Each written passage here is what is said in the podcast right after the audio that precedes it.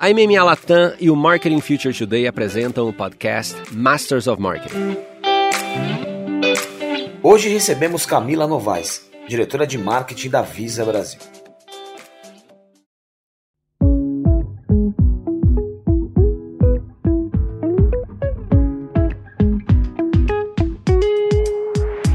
mais um episódio do Masters of Marketing, temporada novíssima em folha. Fabiano, é isso aí, hein? É, vamos para mais um, né não? E hoje parece que o negócio vai tá bom aqui, parece que tá quente hoje. Tá bom, o estúdio hoje aqui tá, tá com uma energia muito boa. Já chegou, a nossa convidada já chegou trazendo uma coisa que a gente gosta muito, uma paçoquinha, né? Paçoquinha. Pelo gente, amor de Deus. A gente tá gravando cedo, já deu aquele up é, porque paçoca é café da manhã também, né? Uhum. Então é isso. A nossa convidada sabe como tratar os operários aqui do podcast. Marco Sinatura, Chef Strategy Innovation Officer da IDTBWA. Querido, bem-vindo, nosso co-host aqui hoje. Fique super à vontade, viu? Muito obrigado. Um prazer estar aqui com vocês hoje, com a Camila. Poder falar um pouquinho sobre tecnologia, sobre marketing, sobre inovação, mas também acho que trocar um pouco sobre pontos de vista, reflexões, coisas que vão além ali do, do que está no job description e que acho que constroem a gente como ser humano, como pessoas preocupadas para onde as coisas estão indo. Muito bom. Além do job description, eu gosto muito dessa, dessa expressão. Isso define muito que é a Camila Novaes, diretora de marketing, líder de diversidade e inclusão da, da Visa, além do job description. Bem-vinda, viu? Obrigada, Pacete, obrigada. Obrigada pelo convite e concordo completamente com o Marco é, falar para além do job description. Muito feliz de você estar aqui. Eu queria começar um pouquinho. O que é ser uma diretora de marketing, líder de diversidade e inclusão dentro de uma companhia como a Visa? A gente se conhece já há algum tempo e eu sempre observando a tua trajetória, ela não é só sobre marketing ali dentro, né? A gente já falou em outros momentos sobre mentoria. Você tem um papel ali de construção de equipe também muito importante. O que é a Camila ali dentro da Visa, assim? Como que você se definiria, Camila? Eu defino que muito do meu papel dentro da, da Visa é muito semelhante à missão da Visa também, que é ser rede das redes. Então, muito do meu, do meu trabalho é fazer essa conexão entre marketing, diversidade, inclusão, impacto social e negócio. Eu acredito muito que essas coisas estão completamente conectadas. A gente ainda vê determinadas situações, determinados momentos em que as, as situações estão totalmente separadas, mas como a gente conecta tudo isso? Então, eu olho muito o meu papel nesse sentido dentro da empresa. Aqui tem um ponto importante e é muito comum em alguns casos você ter o um marketing associado à diversidade e inclusão. No seu caso, o que, que veio primeiro? Como que foi a construção, a relação entre esses dois temas dentro da Visa? Primeiro, bom, eu sempre atuei na área de marketing, então tenho 23 anos de, de carreira e trabalhando em segmentos diferentes, o que é bacana também, porque isso me possibilitou enxergar as especificidades de cada mercado, desde indústria química, serviços financeiros, a indústria de bens de consumo e hoje Visa, que é uma empresa de tecnologia, e o quanto tudo está muito conectado e o meu trabalho de marketing foi mudando nesse sentido, né? Os 10 primeiros anos de carreira muito voltados para a construção de marca, olhando para publicidade, propaganda, assessoria de todo o trabalho de comunicação e assessoria de imprensa, e o segundo momento olhando muito para cliente. Então é o, o, nosso famoso B2B2C. Como é que eu monto estratégias de marketing olhando para o cliente final do, do meu cliente? E, e em 2016, quando eu entrei na Visa, eu já fazia um trabalho anterior num projeto chamado Rede de Profissionais Negros, fazendo a conexão entre negros e o mercado corporativo.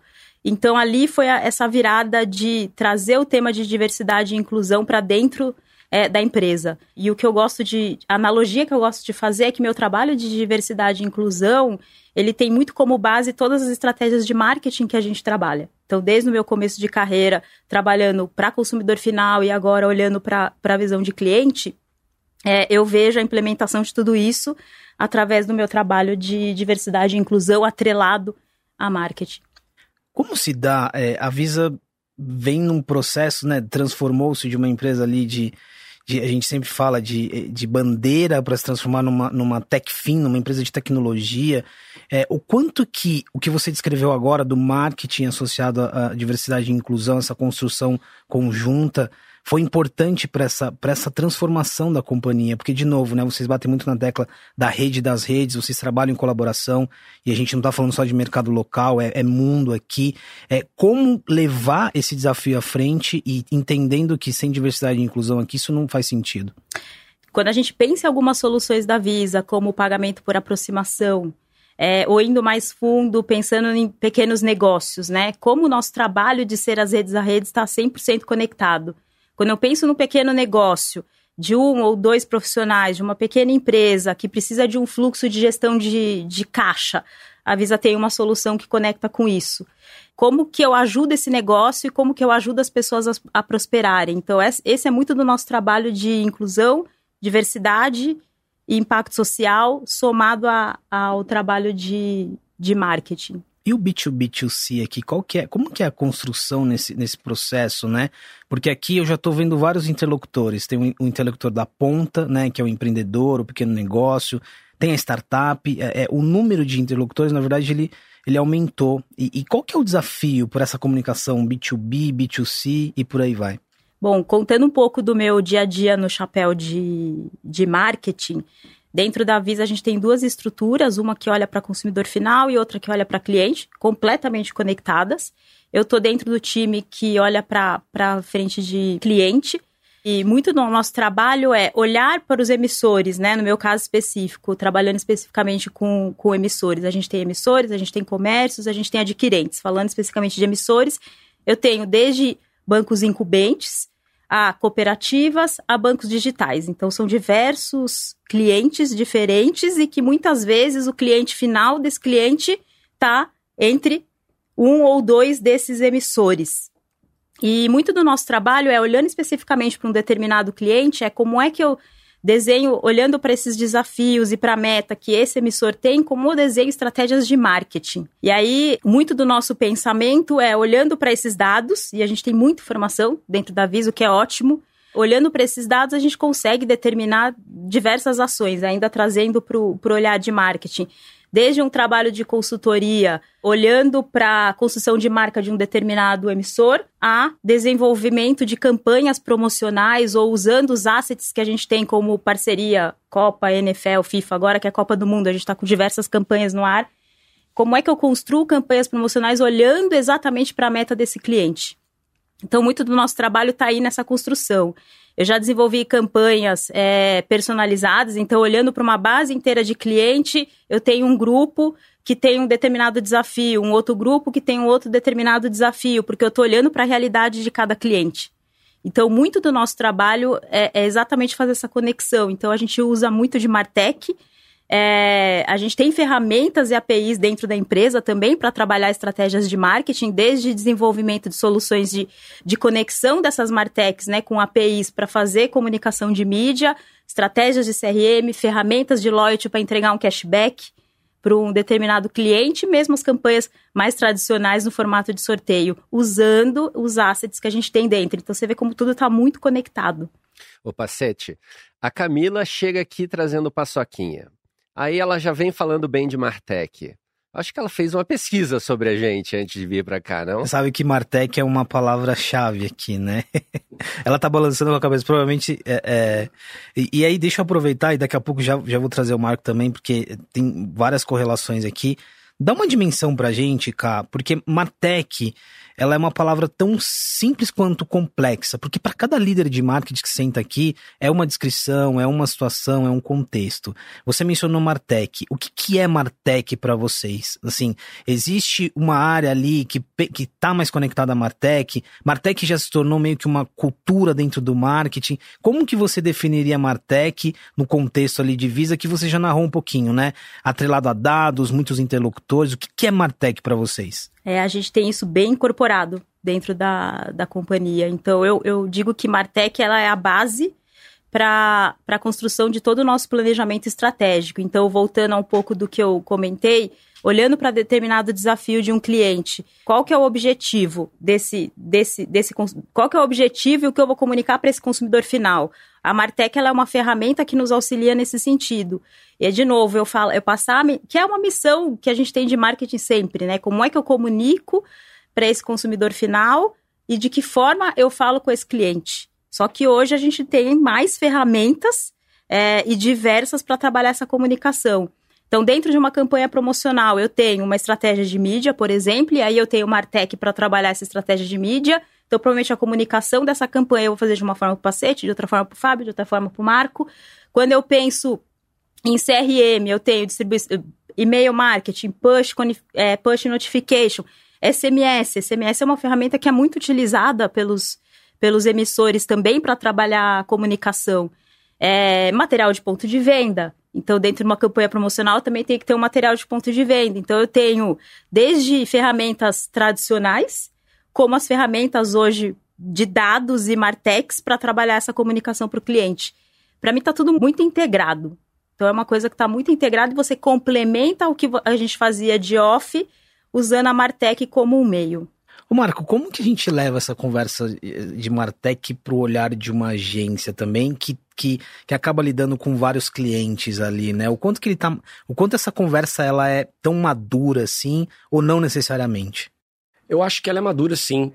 Eu acho que a gente vive uma, uma a gente observa e, e vive por uma, por uma outra ótica, uma outra, outra perspectiva porque em última instância a agência ou parceiro de marketing ele não é dono dos dados, ele não é proprietário, então ele sempre vai ter uma relação diferente com o uso de dados para para a gestão das campanhas, enfim, para a gestão da estratégia.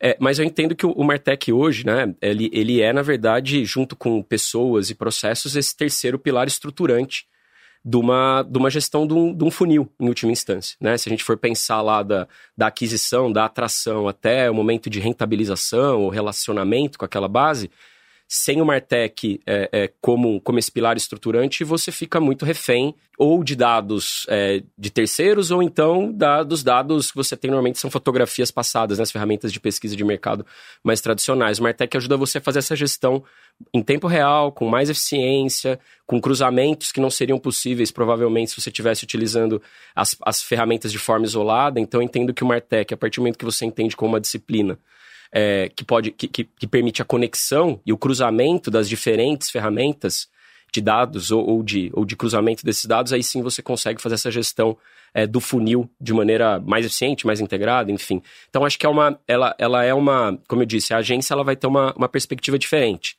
Né? Para a gente interessa muito mais, no nosso caso lá especificamente, inclusive na ID, como a gente move essas audiências ao longo do funil e aí o Martech vai ter esse uso é, muito prático para a gente, vamos dizer assim. Então acho que é maduro nesse sentido.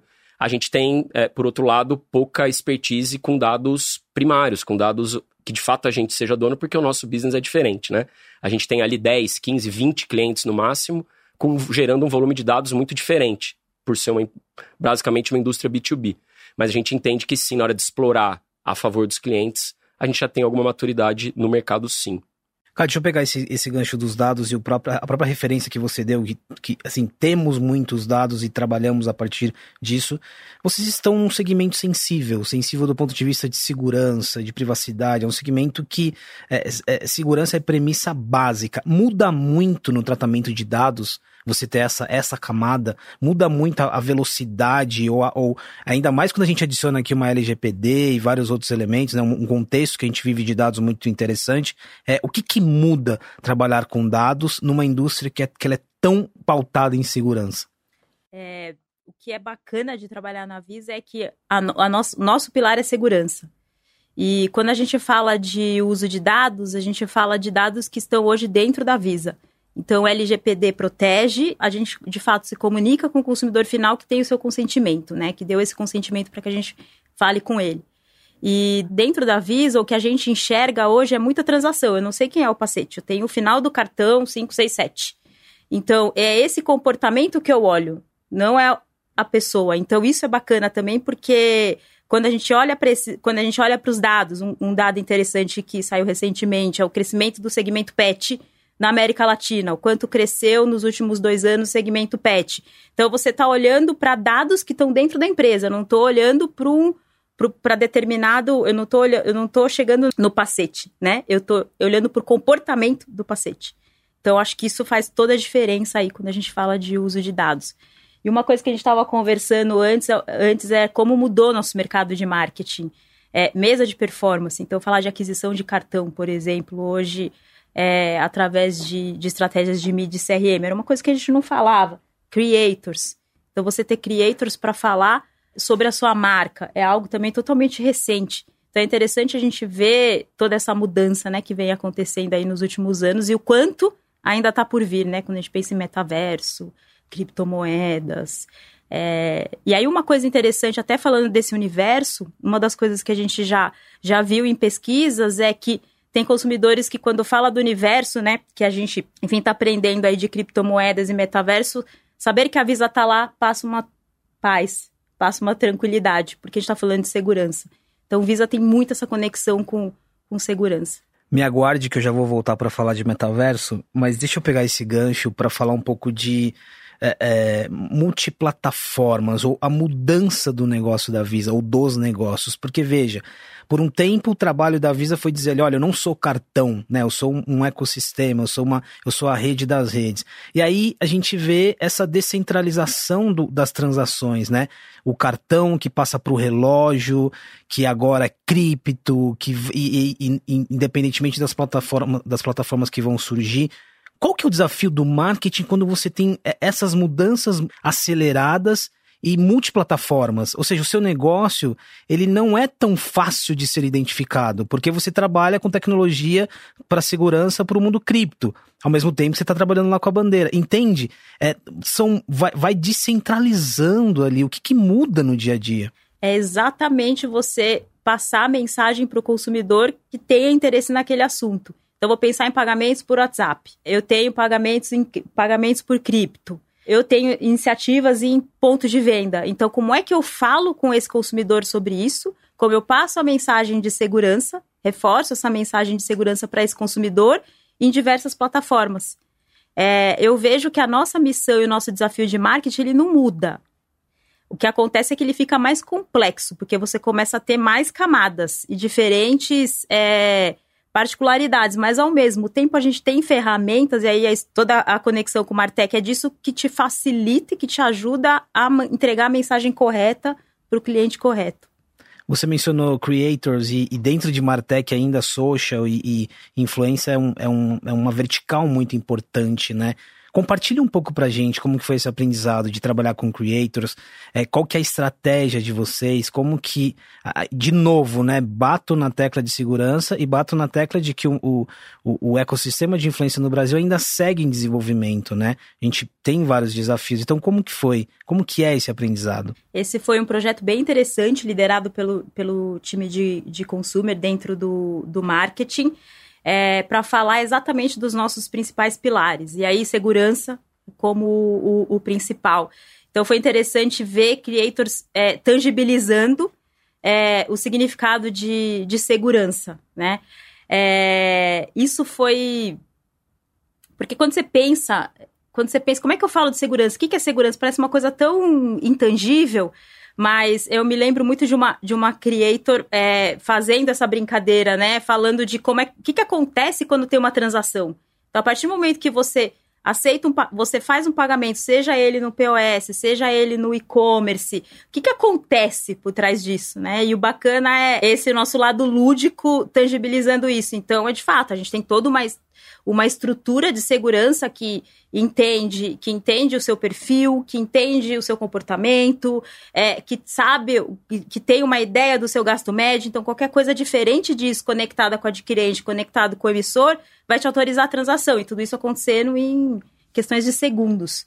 E, e, e essa creator, ela conseguiu fazer é, essa brincadeira, né? Fazer, mostrar isso de uma forma lúdica. Tem creator, é, tem a base de creators também para B2B, cá, assim, ou tá muito no B2C, e se tem no B2B é muito diferente? Mais B2C. É, a gente falou bastante de vai divisa, mas é mais B2C mesmo. Eu tenho uma, uma dúvida. Você estava falando um negócio que, no final do dia, eu acho que é interessante aqui para os nossos ouvintes, porque ninguém pensa, né? Quando você pega o cartão, você vai pagar alguma coisa, simplesmente passa e acontece alguma coisa ali você põe o código, às vezes você tem que assinar e tchau. Foi, foi embora. Você realmente só pensa no cartão quando dá algum problema, né? Não, não passou porque o limite ou porque detectou fraude, isso, aquilo, aquilo outro. Como é que vocês lidam como marketing com essa insatisfação da pessoa, é, do consumidor, uma vez que ela, que ela não consegue é, usar o cartão para. Porque eu acho que esse, esse talvez seja um ponto mais de fricção no marketing, na jornada do consumidor, né? Porque o cara pegar, passar, levar e vai embora, tá tudo certo. Mas como é que você lida, é, ou se você pensa nisso, como é que você lida com o momento de fricção ali, quando não passa o cartão, ou quando tem uma fraude detectada? Como, como é que funciona esse teu, esse teu funil como marketing? Como é que vocês olham é, isso? É, o nosso olhar dentro da Visa é, de fato, muito pautado na segurança dessa transação, na garantia da segurança dessa transação, e, e aí tem uma relação muito, muito forte com o emissor. Então, o ponto de eventualmente acontecer de uma transação não ser aceita, ela está muito conectada ali também com a conversa com o emissor. Mas aí, nesse caso, talvez pegando um pouquinho do gancho do pacete aqui, vocês, como Visa, não tem nenhuma interlocução com o emissor. A gente tem. tem interlocução. A gente tem interlocução, mas a resposta é, é dele, emissor. né? Acho que o desafio aí é você está sendo lembrado somente no momento onde tem um problema. É, exato. Né? Então, acho que tudo que é feito, e aí talvez a Camila possa falar até melhor, mas tudo, tudo tem que ser feito na paralela para gerar essas outras experiências, para poder gerar o encantamento, para poder gerar a satisfação em outros momentos, né? Não porque o problema todo é você passar por essa coisa da energia elétrica, né? Que você só nota Exato. quando ela falta. Exato. Então, como você consegue gerar valor e provar esse valor o tempo todo, para não ser lembrado só no momento é, da... É um mercado de ubiquidade, basicamente, Exatamente. né? Você Exatamente. não pensa no oxigênio, você não pensa na eletricidade. Só quando faltar. Exatamente. e assim, como, como consumidor, às vezes eu fico pensando, né? Porque, obviamente, você tem um relacionamento com o teu banco, é para ele ou com ele que você fala primeiro, mas eu sempre fico pensando, assim, a bandeira por detrás. Pô, o que, que será que eles estão fazendo ali por detrás? Será que tem alguma Alguma outra coisa que a gente não está vendo? Uma curiosidade minha, tem, entendeu? Tem bastante coisa. A gente olha muito para os números de autorizações, então tudo isso, de novo, olhando para os dados. Então, muitos dos projetos que eu olho como marketing, ok, qual que é a dor aqui? Né? Qual que é o desafio que a gente tem nessa, nesse determinado projeto? E como é que eu transformo isso numa ação é, para conversar com, com o consumidor final. E aí tem todo um outro time olhando para autorizações, olhando para essas transações, para garantir exatamente isso. Então, se a gente olha e vê que determinado.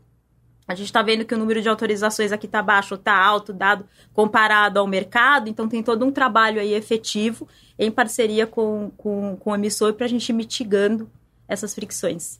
Eu tô lembrando aqui de um. De um e aí, puxando para um, uma outra conversa, mas que também está relacionado. O Fabiano deu o exemplo do cartão, né? Mas poderia ser Apple Pay, poderia ser Samsung Pay. E aí, eu adiciono uma pergunta aqui. Ponto de fricção vai existir em qualquer plataforma. E é, a, a Visa ela vem desenvolvendo uma relação e aí de tecnologia com as startups, de API, com os parceiros.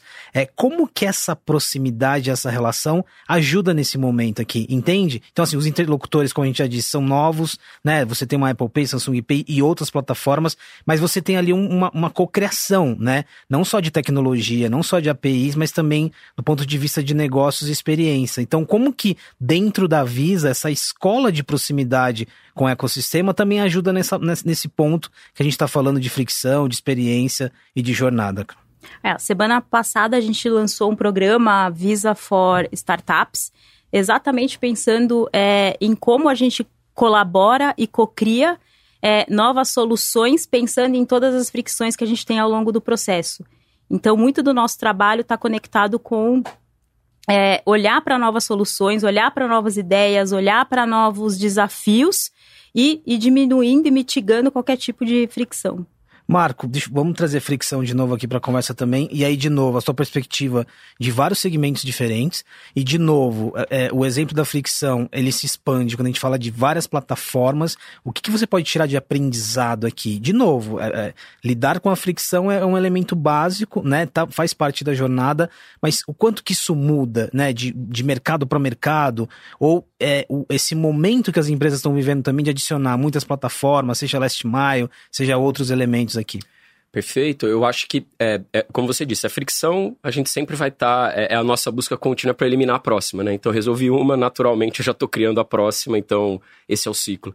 A gente entende que quando a gente tenta organizar esse pensamento, né, tudo parte ali de uma visão é, que a gente tenta ter junto do cliente, junto de quem a gente está trabalhando, sobre a proposta de valor, porque ela acaba sendo a guia para o que a gente vai analisar depois na experiência. Então, se eu tenho clareza da proposta de valor daquele negócio, daquele produto, daquela marca aí sim eu começo a, a observar o que está acontecendo na camada da experiência.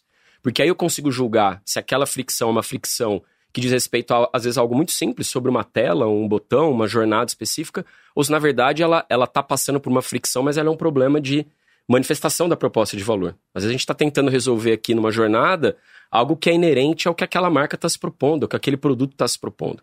Então, o que a gente tenta sempre é, trazer para a discussão é o olhar para a jornada, e aí o, o, design acaba sendo, acho que, a principal disciplina para ajudar a gente a entender jornada hoje, né? Entender como essa experiência está sendo conduzida ao longo dessa, desses diferentes pontos de contato, sejam eles online, offline. Mas se eu não tiver clareza de, do que, que aquela empresa, aquele produto, aquela marca está se propondo, a fazer, qual é o diferencial, como ela quer capturar valor e gerar valor de volta, é, a discussão ela se torna muito uma discussão quase de, de usabilidade. E ela não é só sobre usabilidade. Acho que esse é o ponto. Fricção não é só sobre usabilidade, ela tem a ver com o que você está se propondo como estratégia. É, então, o que a gente tem observado lá, e foi por isso até que a gente teve que descolar da ID como agência o laboratório de inovação, né, que é o IDX, que a gente tem lá hoje, porque esse tipo de discussão, ele, ele ia muito além da comunicação, né? Ele vai muito além da campanha criativa, ele vai muito além dessa análise de UX, eventualmente, que eu venha fazer numa, numa plataforma digital, no aplicativo, no site. Ela tem a ver com esse olhar de como os produtos nascem, como os negócios se estruturam para poder capturar valor. Então, hoje, é, a, a, discussão que a gente faz lá, via o laboratório de inovação, com diferentes segmentos, né? Então, a gente está no segmento de entretenimento, com um projeto hoje olhando para fricções de uma jornada de um aplicativo de música. A gente está no aplicativo de colecionáveis, aí eu posso falar, porque é cliente da casa, é Panini, né? Um ano especial para Panini aí. Muita fricção na jornada, porque ela é uma jornada que começa na banca, depois ela, ela vai para offline no papel, mas ela já tem na paralela uma série de aplicativos hoje que fazem, às vezes, do controle da coleção e é, muitas vezes não são nem os oficiais da, da própria Panini, então uma jornada cheia de fricções, mas ela nunca, a gente nunca discute isso do ponto de vista, ah, é, é a usabilidade, é só por uma... Não, mas qual que é a proposta de valor? Volta para cá, desse, desse álbum de figurinha, ou desse, ou desse modelo de negócio hoje, que é sobre colecionáveis, não necessariamente sobre a figurinha física no papel. Então, quando você começa, a, na nossa visão, né, como a gente entende, a, a olhar para essas duas coisas em conjunto, a gente passa a observar que não é só sobre usabilidade, que é uma, é uma discussão muito mais estratégica. Então, Aliás, é... você trouxe o álbum e as figurinhas? Pô, fiquei devendo. A Camila né? traz a paçoca devendo, e você não traz. Vou mandar, vou mandar, vou mandar. quando tiver tá NFT, quando tiver NFT, você, é, bom, é, é, existe a discussão, a gente pode falar disso depois. a Panini Estados Unidos está tá liderando uma boa, um bom movimento no mercado lá. Deixa eu fazer uma, uma. pegar esses exemplos que o Marco deu, cara, e aí é, pegar o gancho de Visa for Startups e um pouquinho desse eh, ambiente que vocês respiram ali de cocriação, de sentar com as startups, isso já vem de muito tempo.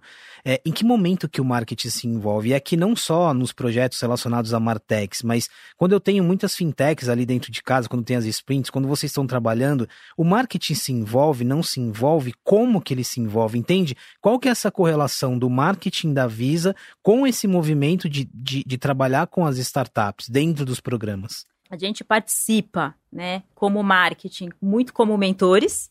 E toda vez que a gente vai conversar com as startups, sempre tem uma questão de marketing ali e nosso papel muito como consultor ali também, de como eu comunico, de como eu falo do meu negócio. Como eu já vi startups que, que, que surgiram dentro, do, dentro, da, dentro desses programas que nós já tivemos, de diversos formatos, que se tornam parceiros de negócio da área de marketing. Então, nosso, nosso trabalho ali é tanto numa frente de mentoria, de dar apoio, de entender e como é que a gente trabalha estratégias de marketing para essas startups, como também entendendo que pode surgir oportunidades de negócio ali com as próprias startups. Deixa eu adicionar outro elemento aqui que também tem relação ainda com esse ponto, antes de ir para. Vou falar um pouquinho de brand, mas é, growth. A gente falou de Martech, né? É, growth geralmente está associado, não está associado. Como, como se materializa growth para vocês? O quanto está tá conectado com o pensamento do marketing também, essa ideia de crescimento e de, de hackear? Trazendo aqui para a realidade de estratégias com nossos clientes, quando a gente pensa em growth, está totalmente conectado, porque eu estou falando de ciclo de vida. Né? E quando eu falo de ciclo de vida dentro desse universo, é desde do momento que o Fábio decide ter um cartão ao momento que ele decide não ter. Não ter mais este cartão. E aí todo esse movimento que acontece nesse período.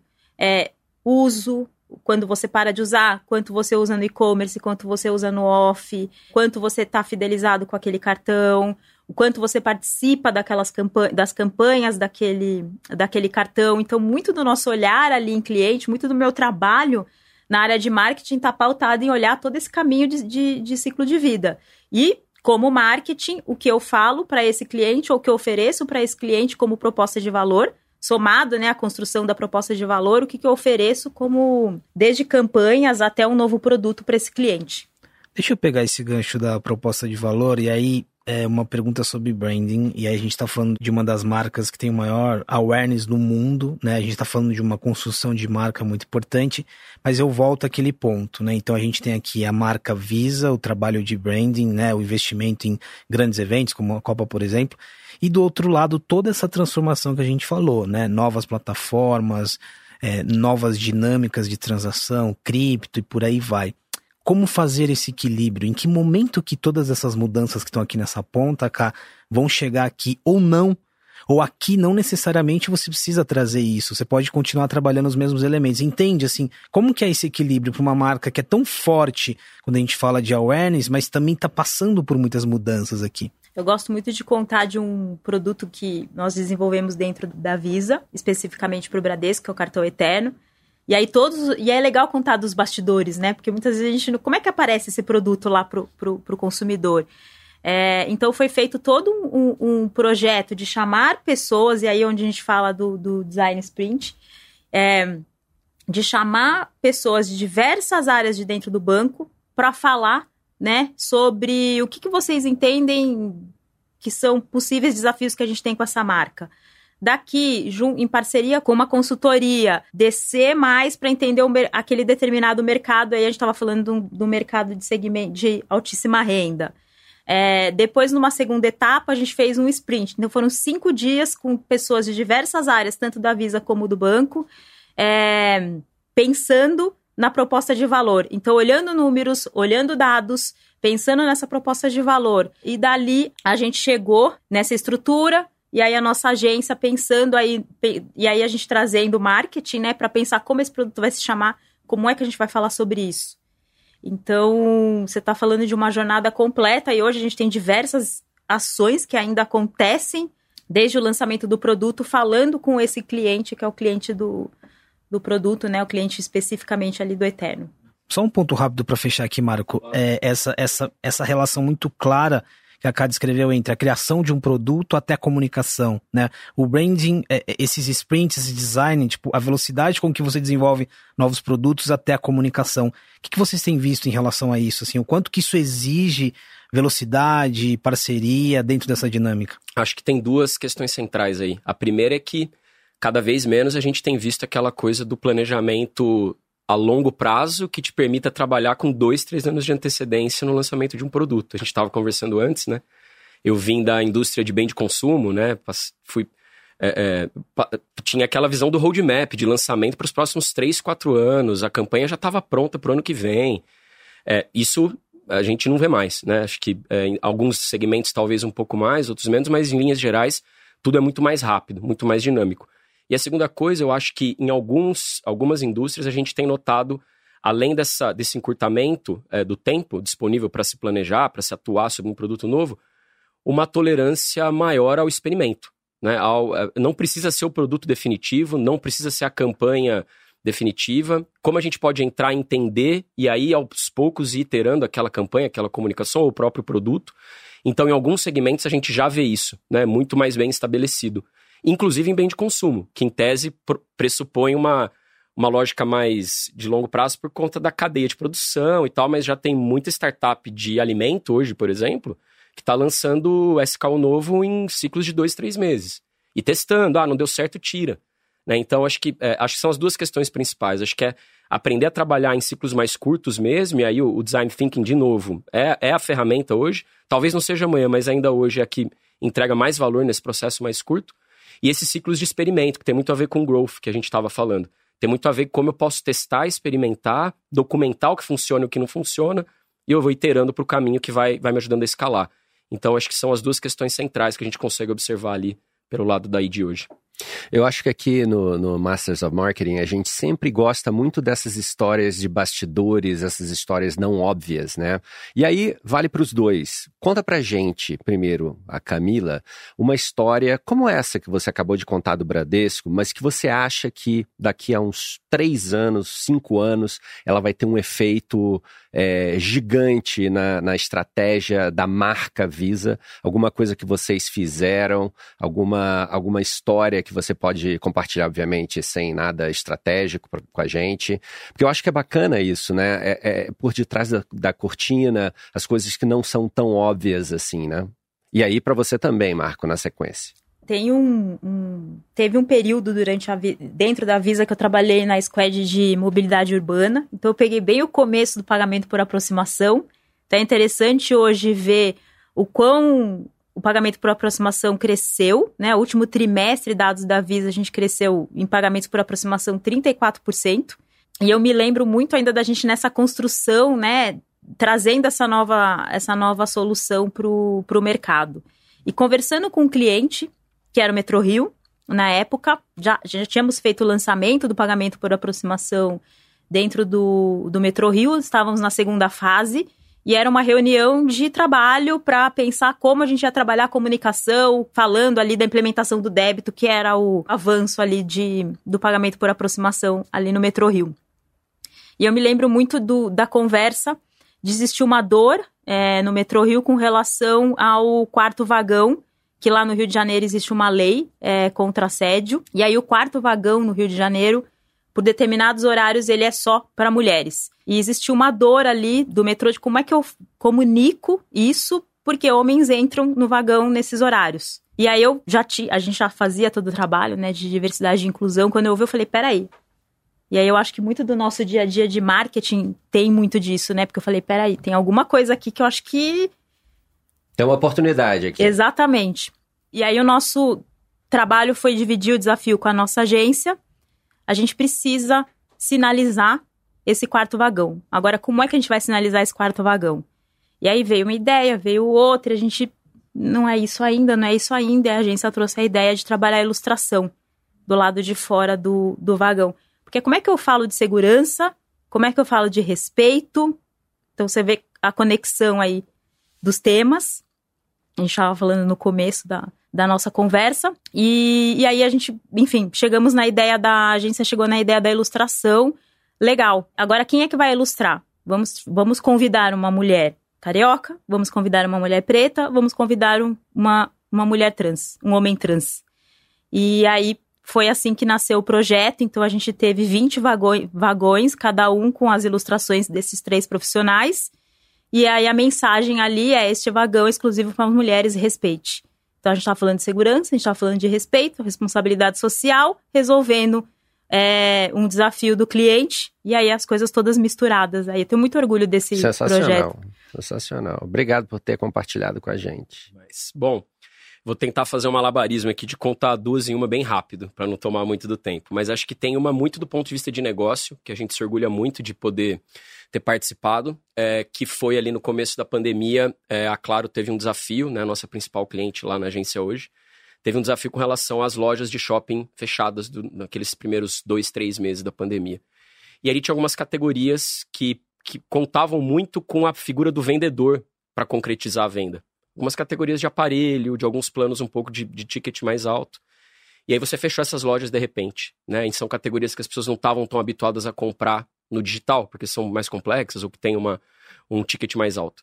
E a gente conseguiu conectar uma tendência que a gente estava estudando há algum tempo, que era do live commerce lá na Ásia, né, bombando, isso antes da pandemia.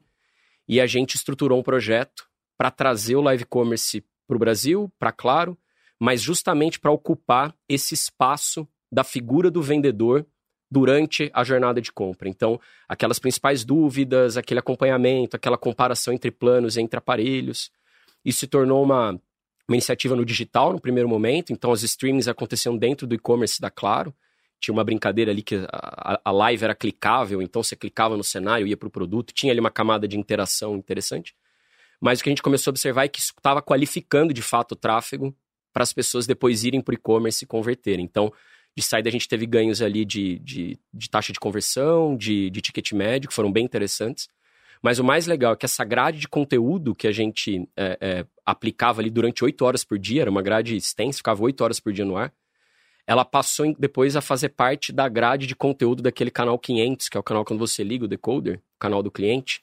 Hoje aquela programação que está lá, ela surgiu nessa Live Store. E isso se tornou, na verdade, um canal de relacionamento agora para Claro. Então é um projeto com um legado muito grande, que parte de uma necessidade pontual ali de um, de um momento atípico, para depois se construir como um canal de relacionamento, de rentabilização da base, enfim. Então é um projeto que a gente gosta muito.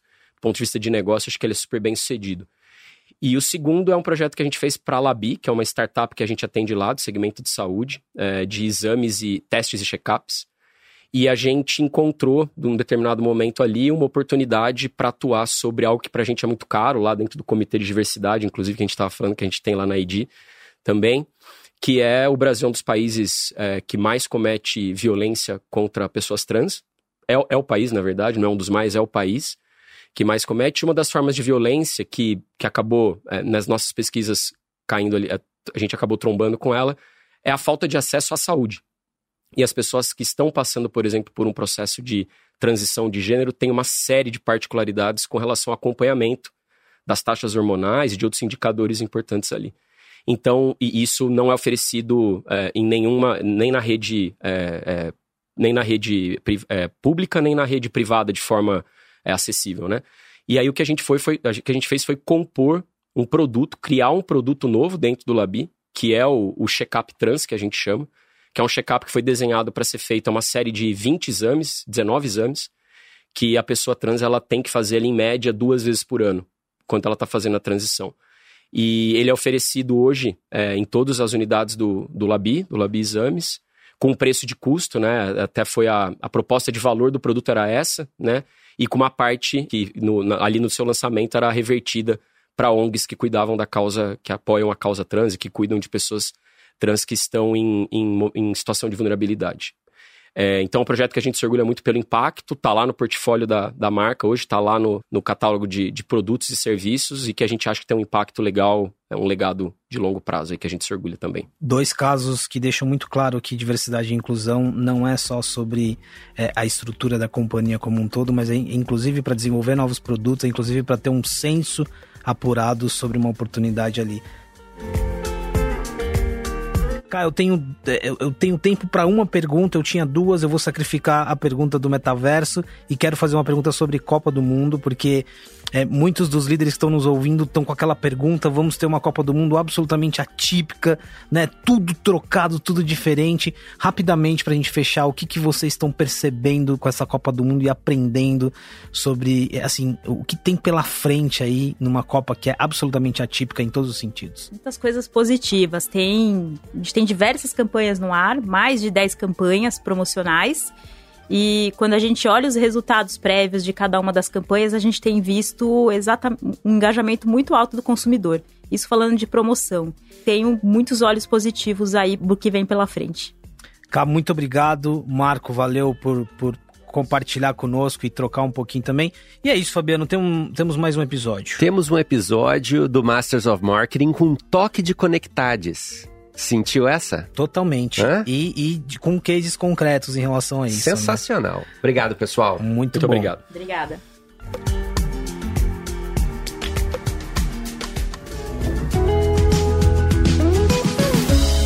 Acompanhe outros episódios do Masters of Marketing nas principais plataformas de áudio e conheça nosso conteúdo também no marketingfuturetoday.com.